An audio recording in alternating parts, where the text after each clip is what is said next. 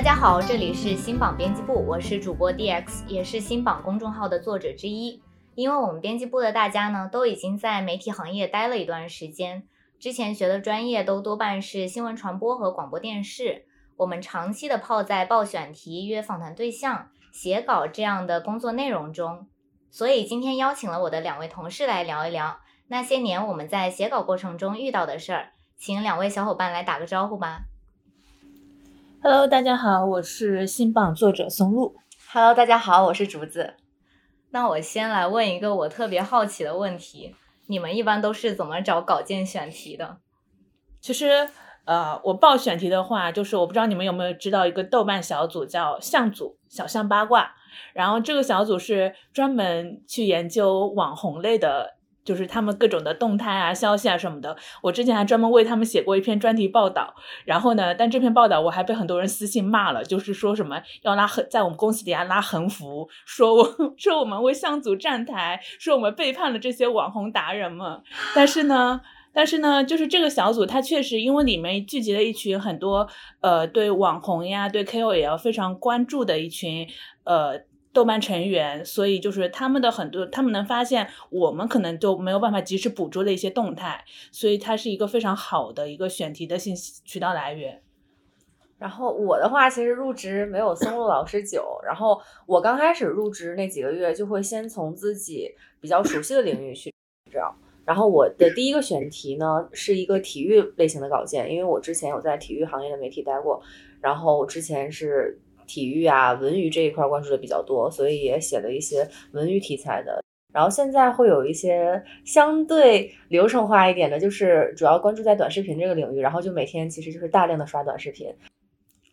我有个比较好奇的问题，嗯、就是松松老师为什么写了那篇稿子，有那么多人骂你？不是，就是因为其实呃，像组这个他这个小组就比较的敏感，就怎么说呢？就是他，我虽然觉得他的话题都很有意思，但是他里面其实是聚的一群稍微就是有一部分人人可能比较极端，然后他们对。网红 KOL 的爱恨也是非常极端的，所以就是当时我写那篇稿子之后，虽然我当时我觉得啊，我已经非常的客观且中立的，但是呢，当时加我骂我的人就说啊，我在帮他们说话，然后呃，我在支持他们网暴网红 KOL，然后就是他们就觉得对我这个行为就非常的不满，然后他们觉得这样子就代表我们背叛了 网红 KOL 这个群体，我们站在他们对立面。然后当时我记得是正值去年新榜大会开幕之前嘛，当时。他那个人就威胁我说：“说你给我删稿，不然我就在新榜大会的 开幕当天，我在新榜大会门口拉横幅，让所有人知道你的恶行。”这这这算网络暴力吗？我震撼，这是线下暴力啊，好可怕！我当时我当时看完之后，我非常的震撼，然后我就删了这个人，因为就觉得他的就是他这种试图威胁你嘛，其实我觉得他大概率是做不到的，嗯，所以我就。也没有理他，然后新马大会开幕，其实也没有任何人来拉拉这个横幅，所以象组跟俄组是不是有点像？嗯，俄组可能会更全面一点，俄组可能比如说像娱乐呀、八卦呀什么都讨论，但是象组就比较聚焦在呃网红群体这一块的，就是他们对网红的了解比我要深得多。那我来说一下我是怎么找选题的吧。我真的觉得我跟松松老师差不多，就是豆瓣就是我的再生父母。我每一次找不到选题的时候，就在上面搜搜什么小红书啊、快手、抖音，找找看近期有没有用户的吐槽。因为豆瓣这个平台，它相对其他平台，它的活跃还有真实用户比较多。僵尸粉的话，基本上是没有的。只要是豆瓣上的热帖，基本上就是大众比较关心的内容。还有个，因为我写小红书的选题比较多嘛，我会去看一些小红书的官方账号。商业动态，然后他们的主管家，还有个公众号叫麋鹿先生 Sky，就 是这个麋鹿老师跟小红书的动态跟得很紧，基本上他们一出什么官方通告，然后麋鹿老师当天晚上就能出稿，所以我一般都扒着这个账号看。就如果说我实在实在找不到热点可以写了，实在实在找不到账号可以写了。我就去刷一刷极客的媒体人小组，看看大家在写选题，然后找选题的时候多么痛苦。然后我一看，哎，大家跟我一样痛苦，我就平衡了，然后就可以继续找。你们觉得你们做过的最有意思的一次访谈，或者说你们最喜欢的访谈对象是谁？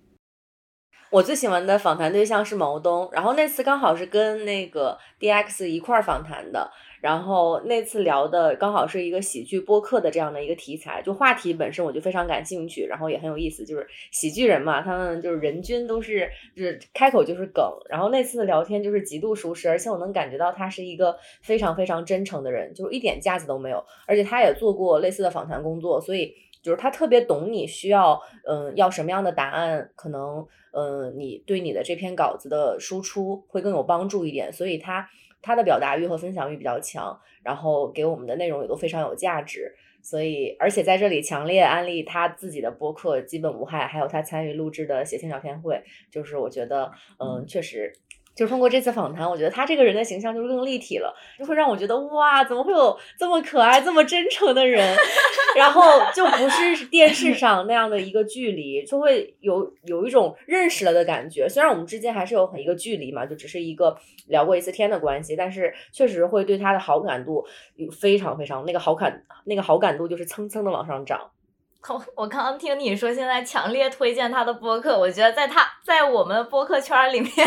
不需要我们推他呀。那我最喜欢的访谈对象跟你有点类似，我最喜欢访谈对象是谐星聊天会，还有一言不合的制作人吕东。就这两天也有个相关的稿子，就找他聊了一下。当时竹子跟我说，我们在会议室聊的，聊的时候我的笑声外边都能听见，我很少聊天的时候这么亢奋。在这里，我要盛情夸赞一下单立人的各位老师们，就是每一次我找他们，然后他们的反馈都特别快，也特别及时，而且都很礼貌。就是吕东是我遇见的人里面特别聪明，但是不傲气的人。吕东老师特别谦虚，而且特别特别能够自我反思，而且还能容忍我不太成熟的问题，还会鼓励我，这是一个非常好的问题，就是我不太能答。然后其实很多单立人的朋友都很友好，每次跟他们聊完之后，你都会想说，单立人你不做大谁做大？做大做强是必须的。因为我可能没有跟喜剧人聊天的这种，就是具体的经验，所以就是 get 不到这种，就是还没有体验过这种快乐。但是因为呃，也不能说是最有意思吧，就是我可能就是我个人就是感觉整个过程最舒服的一次聊天。然后我就不说这个这个账号的名字，因为他现在其实这个号已经凉了，因为他，呃，这个人他是他是做旅旅行 vlog 的，然后他去年出了点事，就是也是一个千万大号，就是如果大家有关注这一块的，应该知道他是谁，因为就是就就是单独为他做了一篇稿子，然后去跟他聊。当时我记得我当时给他的问题的提纲，因为我本身对他就很感兴趣，我给他问题提。提纲大概有四十个问题，但是我们那天可能有聊了将近八十个问题，然后我们那天聊了有，呃四个小时。就是说，怎么说呢？就是你从他刚开始跟你说话的时候，你就会觉得他非常的真诚的愿意想跟你分享他的故事，然后去跟你讲他有哪些经历，他看到那些风景，他体验过的那些呃往事也好，然后包括他的一些呃。就是挫折呀，或者说起伏也好，然后就这么不知不觉，不知不觉。那我记得是那天下午两点钟开始聊，然后当时而且又是冬天，然后聊完之后就是天都黑了，但是就是觉得停不下来，就不知道什么时候该结束这段对话。就最后是我们两个强行说啊，再聊下去，我们这个速记就已经整不完了，因为我后来发现那个速记有将近八万字。后来你们成为好朋友了吗？呃，其实后来那个稿子之后，就是我们是偶尔有几次联系，但是他后来就是出了那个事情之后，然后就是就是我有发过一次消息给他，但是他后来也没有就是过有多少回复嘛，然后我就觉得可能这个事情可能对他打击会比较大，所以我就后续就暂时断了这个联系。嗯，那我接着说两个我比较喜欢的访谈对象。一个是阿福，阿福是 B 站的一个 UP 主，我之前给他写了一篇稿子，叫《裸辞当了两年 B 站 UP 主，我都经历了些什么》。当时这个访谈对象是少有的我们出去见面聊的访谈对象，而且我是跟主编两个人一起去的。我们本来约在一家咖啡厅，我还提前打电话问过，我说你们咖啡厅工作日下午人多吗？对方说人不怎么多，结果一到那边人爆满。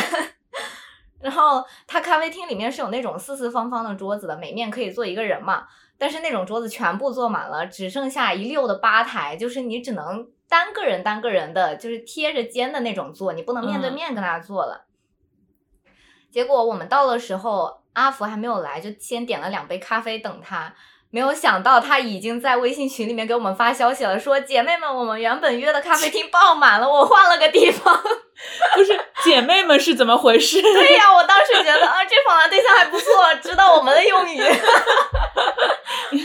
然后他给我们发了一个定位，我们赶紧拿着拿着两杯咖啡就过去了。后面聊起来就感觉阿福是一个表达欲特别旺盛的人，这是我们非常喜欢遇到的一种访谈对象，因为他说的很多，你不愁没有东西写。还有个有意思的插曲，是因为阿福实在是太能讲了，他可以滔滔不绝的讲二十分钟。就是我有紧跟着的问题，我当时是带了一沓我的访谈提纲问题过去。然后真的就是难以见缝插针啊！我只好趁他说话讲久了，呼吸的那一瞬间插进去问一个问题。然后刚好后面文章发布的当天是我们团建那天，就是我们去迪士尼了。那篇稿子是早上十点钟发的，所以我在迪士尼稍微走一会儿，然后玩一会儿就会打。就会时不时的打开那个公众号后台看看评论，因为发布以后那篇文章阅读量涨得还蛮快的。嗯，然后那天我跟阿福都挺开心的。还有一个是，还有个访谈对象是福豆，福豆是一个很年轻的女孩。他是当时为了反击他妈妈经常在群里面转发不太有事实依据，但是经常被老年人奉为金科玉律的那种文章，自己就开了一个老年人画风的公众号，叫“国学爱生活”，跟她的闺蜜一起运营。她发的文章就包括什么这些不经意的玩笑会毁了孩子的一生，中老年人注意了，有些业务不跑业务。不跑银行也能办，吃多少做多少，别总吃剩菜了。反正就是这些很有意思的事儿，我们就找他聊了一下。其实我们当时打算打电话聊的，但是因为他太忙了，我就给他给了他一份问题大纲，让他填好再传回给我。但是他回答也很有意思。我有个问题是从开号至今，国学爱生活阅读量最高的文章是如何创作出来的？然后他就说是我瞎写创作出来的。然后，然后我说你们如何筛选合作品牌？有哪些标准或者维度？然后他就跟我说，你可以问阿宅，阿宅就是她那个闺蜜。他说你可以问阿宅，他是我们的商务，因为他的把关，我们没有接一个广告。我说还有个问题是你方便分享一下你的账号的月收入吗？他说大这个月大概有一百块钱，就是因为你经常对话那种博主，他们会告诉你他们账号做的很成功，然后一个月收入起码有过万，或者是最高的一个月收入八万、十万什么的。然后你突然来一个月收入一百块，有一点戳中你的笑点，不是说嘲笑他，就是你会感觉到他们不是非常难接触的。日理万机的那种距离很远的人，而是我们日常生活中会认识的人。然后其实她和她的闺蜜都是有本职工作的，做做这样一个公众号，就像做公益一样，就给老年人写一些 科普的文章。你的笑点在哪里？做公益？对呀，他们本就是亲口跟我说做公益，就这个点真的蛮好的，为这两个年轻人点赞。公众号志愿者是吧？对，我之我我之前有一个访谈对象，然后。就是当时，当时联系上他非常非常意外，然后是他是小红书一个博主叫抗氧，然后就是 就是他是个男孩子，但是是那种非常非常精致的男孩子，然后年纪也不大，大概是九八到零零的，就是比我要小一些，然后然后他就是他非常喜欢刘亦菲，然后当时我联系上他他他的时候，他那天我叫刘亦菲，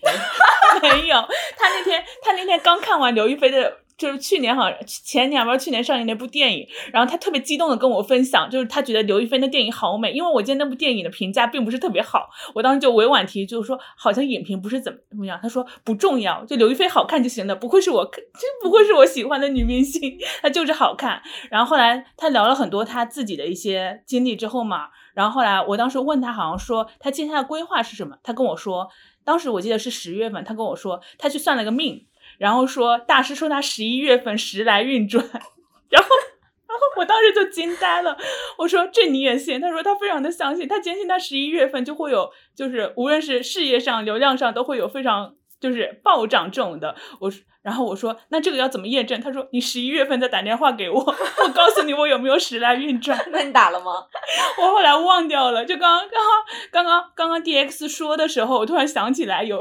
想起来抗阳，不然我们现在给他打个电话。我也想起来一个，就是我很喜欢过的一个访谈对象是 Melody，就是参加过那个《心动的信号》的那个女嘉宾。我当时找她聊的时候，节目才播到了一半儿。所以那个时候他还没有完全的出圈儿，然后他也是一家小红书 MCN 机构的联合创始人嘛，所以刚好有一个选题找他聊。虽然那一部分的内容最后种种原因没有没有引用得上，但是跟他聊的过程中能感觉到他当时就是很真诚、很可爱。而且后来我在他们理克文化在上海办的一个小红书分享会上的时候，我见到了他本人。那场活动，他们有邀请我们去，然后刚好我们那天也是团建去打剧本杀，所以我上午在那个剧本杀里面天天张牙舞爪，然后就后面紧急。补了个妆，然后就去赶到浦东去参加他们的那个活动，然后活动办的也非常不灵不灵，我就知道了，就是当一个就是比较接地气的女编辑走进了一群博主的那么一个场合，嗯，是什么样的一种感受？就是完全不惧他们，但是呢，确实见到他本人非常非常瘦，就是真人要比电视上还要再瘦个二十斤的那种。然后我就跟他聊，我之前刚好跟大家聊过天，然后就是有一种网友面基的感觉，那次的感觉也是比较神奇，这个经历，嗯。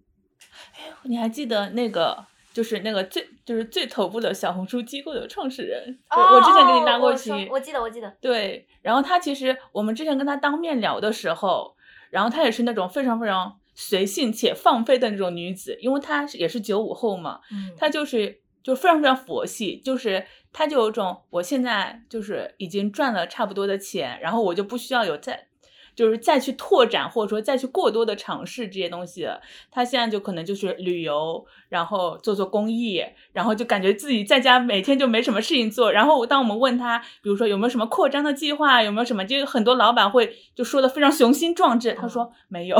完全没有这方面想法。我觉得现在已经够了。然后包括就是对于博主，对于博主的管理签约上面，就是他也是就是就超出他业务范围的，他一概就不太考虑，也不太涉及。就是听完之后就觉得，嗯，就大概就是人生的理想状态，就是有钱、佛系 且自由。我刚刚听你讲的时候，心里也是这么想的，这不就是我的退休生活吗？然后我们聊了一些我们做过的比较有趣的访谈嘛，你们有没有做过一些就是那种特别难做的访谈，或者说特别难联系的访谈对象？特别难做的，我特别想 说，请说，就是。呃，我我也不说具体是谁了，因为这个人 非常有标识性，就是我一说大家可能就知道了。然后，但是他是去年就是爆红的一个头部账号之一。然后我当时联系上他的时候，就是因为是通过他的机构联系上他的。然后就是其实前期的沟通都还比较顺利，就是聊的时候，我当时确实有点措手不及，因为我当时问他三个问题之后，他突然质问我说：“你是不是没看过我的内容？”我当时就愣了。就我不太懂他是什么意思，然后我就说，我有做过一些提前做过一些你的功课，也做看就是看过内容，也看过直播。他说，那我觉得我你对我完全不了解，你完全没有做提前的，就是提预就是提前的功课。然后我当时就觉得有点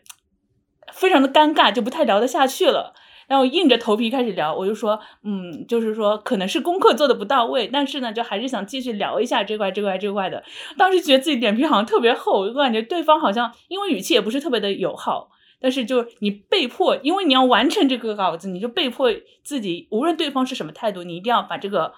聊天给进行下去，但体验就确实不太好。我有聊过那种，就是对方真的就是半个小时没有说出来一句有用的话的这种情况，我就觉得非常难办。但是我觉得就是能聊上，说明对方对跟我们就有一个合作的基础在了，就会经常遇到那种，就是你去私信问他们聊不聊，对方说给钱吗？这种，就这种人就特别特别特别多。你应该问他是你给我钱还是我给你钱？我们的投放也蛮贵的。说到这个，我也想起来，我之前有约一个访谈对象，但最后没有写成他的这个账号。我当时已经出了一版那个访谈提纲，然后他看了之后又给了我一些意见，我又修改了一遍，发给他二版访谈提纲，然后他看完了之后还跟我通了一通电话，在电话里面跟我说：“你的访谈提纲没有重点啊，你的稿子的核心内容是什么？我们这一篇稿子不希望出现有其他账号，我们 希望只做我们。”我当时就是在企业微信上疯狂私信松露老师，问他怎么办怎么办。我当时反正就是他很牛吗？不过确实有这种，就是就有一些呃，就是受访者，就是他们就是就怎么说，你给我一种我很想在你们账号上曝光，但是我又装作我很牛逼，我就让你给我就是就这种这种群像，我还就不参加，除非你给我一篇专访。但其实我还是挺想曝光的，就这种又矛盾然后又高傲的这种态度，就让你他可能会觉得。可能会不是给我制造这种欲罢不能的感觉？那种女人，你被我注意上了。你们有遇到过那种聊完了，但是对方又不让不让用这个内容的情况吗？没有，有，而且，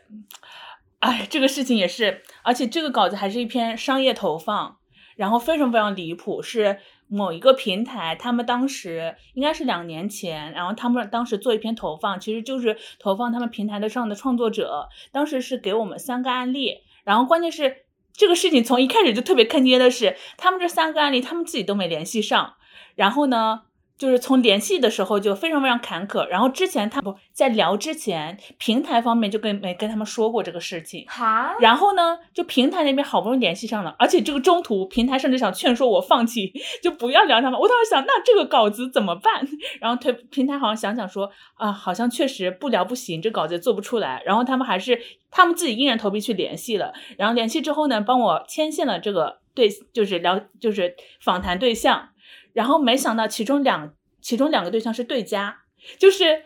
就是在我写完稿子之后，我才知道这个事情，是因为其中有个对象账号做的非常非常大，但是呢，另外一个账号稍稍小一点的，觉得这个对这个这个人之所以账号做这么大，是因为抄袭了他的创意。然后呢，就是直到这个稿子我们要发布当天，各个访谈对象确认的时候，然后这个 其中一个访谈对象就是说说有我没他，有他没我。然后就是就是你们你们看着办，怎么有娱乐圈那味儿了？就是我当你知道我们当时，而且你知道吗？就是那个大概是发布当天下午六点多钟，快七点钟了。因为我们以前是六点半下班嘛。我当时我整个人都震撼了，就是就之前包括我们，包括平台方面都不知道这个情况，就发布当天就突然就是有我没他，有他没我。然后我们最后确实就删了他们，因为他们粉丝数少一点，我们。我们我们保留了粉丝数多一点的那个账号。我刚刚听你讲的时候，脑子里面想起了那个旋律，为所有爱执着的痛，就是有宫斗那味儿了。而且有的时候行业会出现热点嘛，那咱们就是看个人兴趣啊，看看谁想追这这个热点可以报名，然后或者是说主编安排当天联系访谈，当天聊完当天就发稿嘛。那一般是接到主编这样的通知的时候，你们是什么样的心情？如丧考妣，没有了灵魂是吗？那不然呢？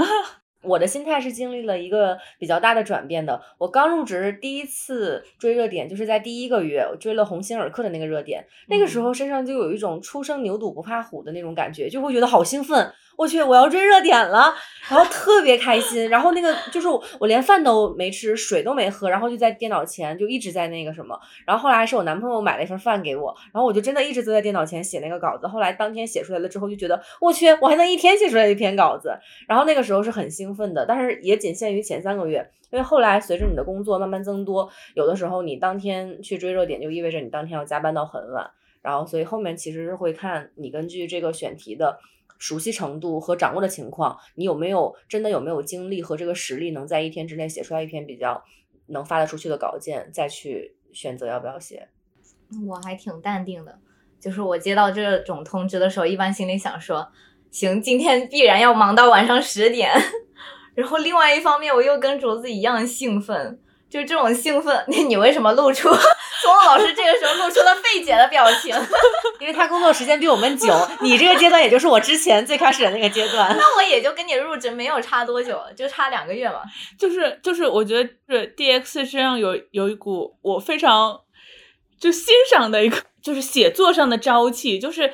就是就感觉就是很难得，就是我感觉他好像不觉得就是持续输出是一件非常累且就非常心累的事情，然后他写稿子好像是有股激情和动力在的，我感觉好像我写稿这几年，我感觉我慢慢已经被磨光了，就是特别是对有些时候，就是比如说有些热点。你不是特别感兴趣，但是可能就是没有办法，就是你得去做的时候，就是那时候就真的是，就是特别特别难，然后特别特别不情愿。你不定你要克服自己的情绪问题，要克服自己的心理问题，还要克服自己能力上的问题，因为你觉得自己可能做不出来。然后就是几重克服之下，你好不容易写出这篇稿子，然后这篇稿子其实很多时候，而且是大概率。你是不愿意再回头再看他一眼的，因为你就觉得这是一个在自己非常不好的状态下写出来的稿子，你不觉得它会有多么高的质量，或者说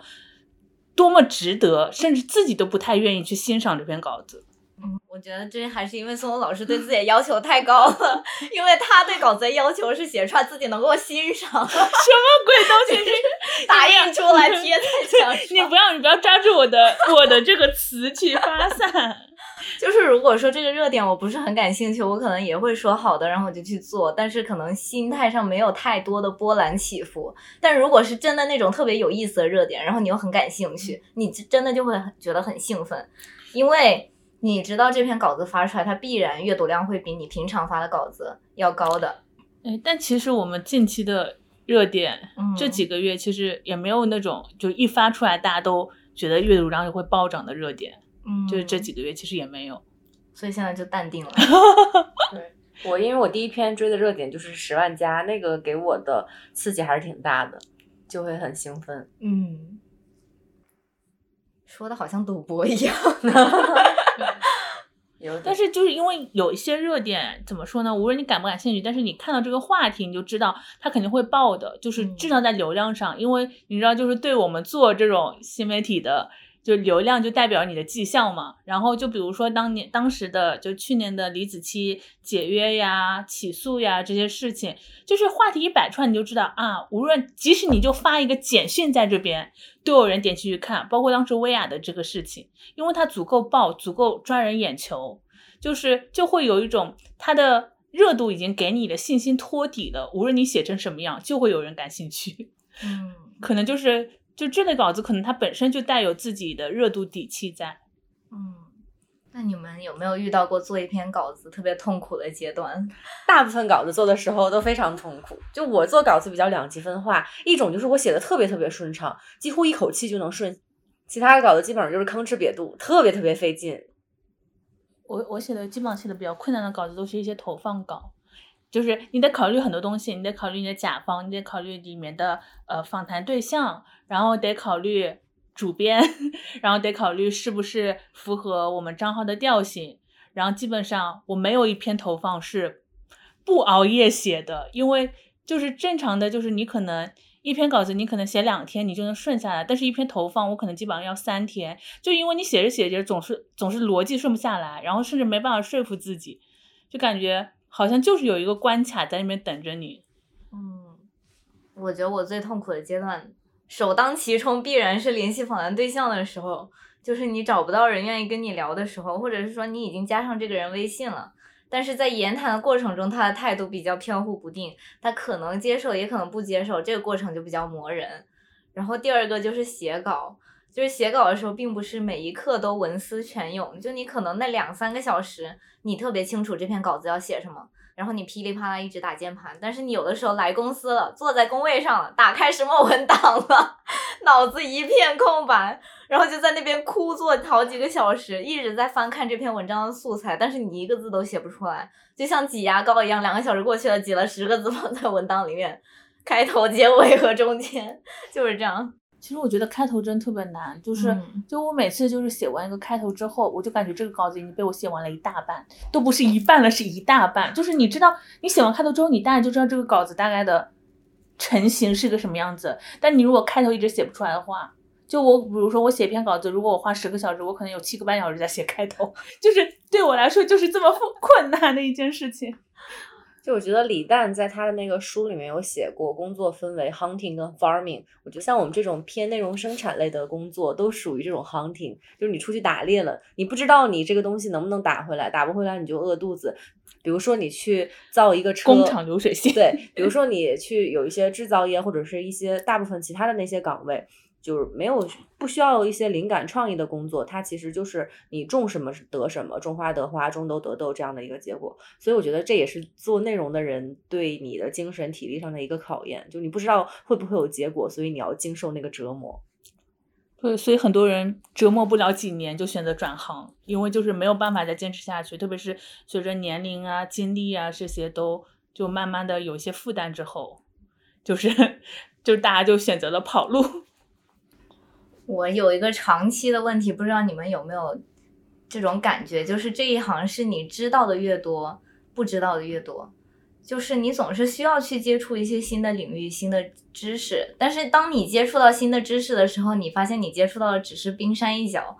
你永远不如那些业内人清楚，然后你有的时候会觉得自己特别无知，然后。如果有的时候没有能时刻跟这个行业保持联系的话，就是一个周末没有看新闻，没有看三十六课或者虎嗅，过一个周末回来，我已经不知道大家在聊什么了，就有这种信息的未知焦虑。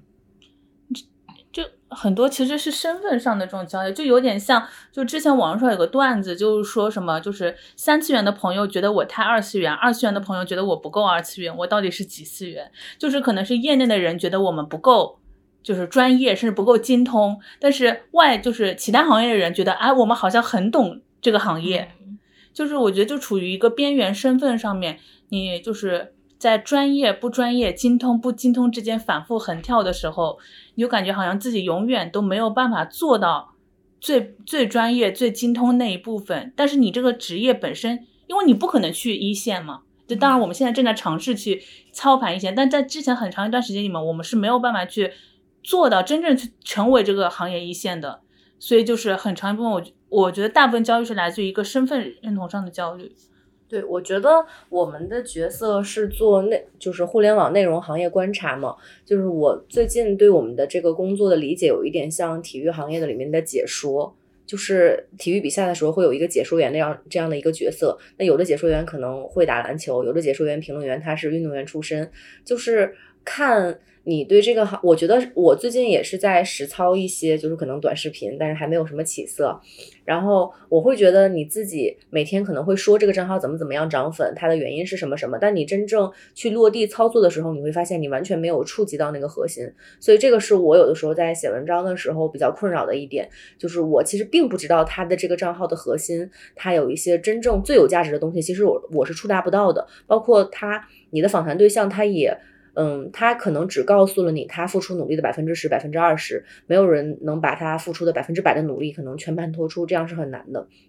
所以我就会有的时候会觉得自己写的东西很浅，就。你没有触达到这个事情的本质核心，所以就导致你写出来的东西自己也是不满意的。所以我觉得最近在做一些实操性的东西，也会帮助我，让我知道，呃，真正的好的内容做起来是有多么的难，它是多么的不容易。那绝不是一句话，它一个月涨粉百万千万可以一笔带过的。那我们聊的也差不多了，我们今天的节目就到这里啦。如果你喜欢我们的节目，欢迎订阅、评论和转发。感谢你的收听，我们下期再见，拜拜，拜拜，拜拜。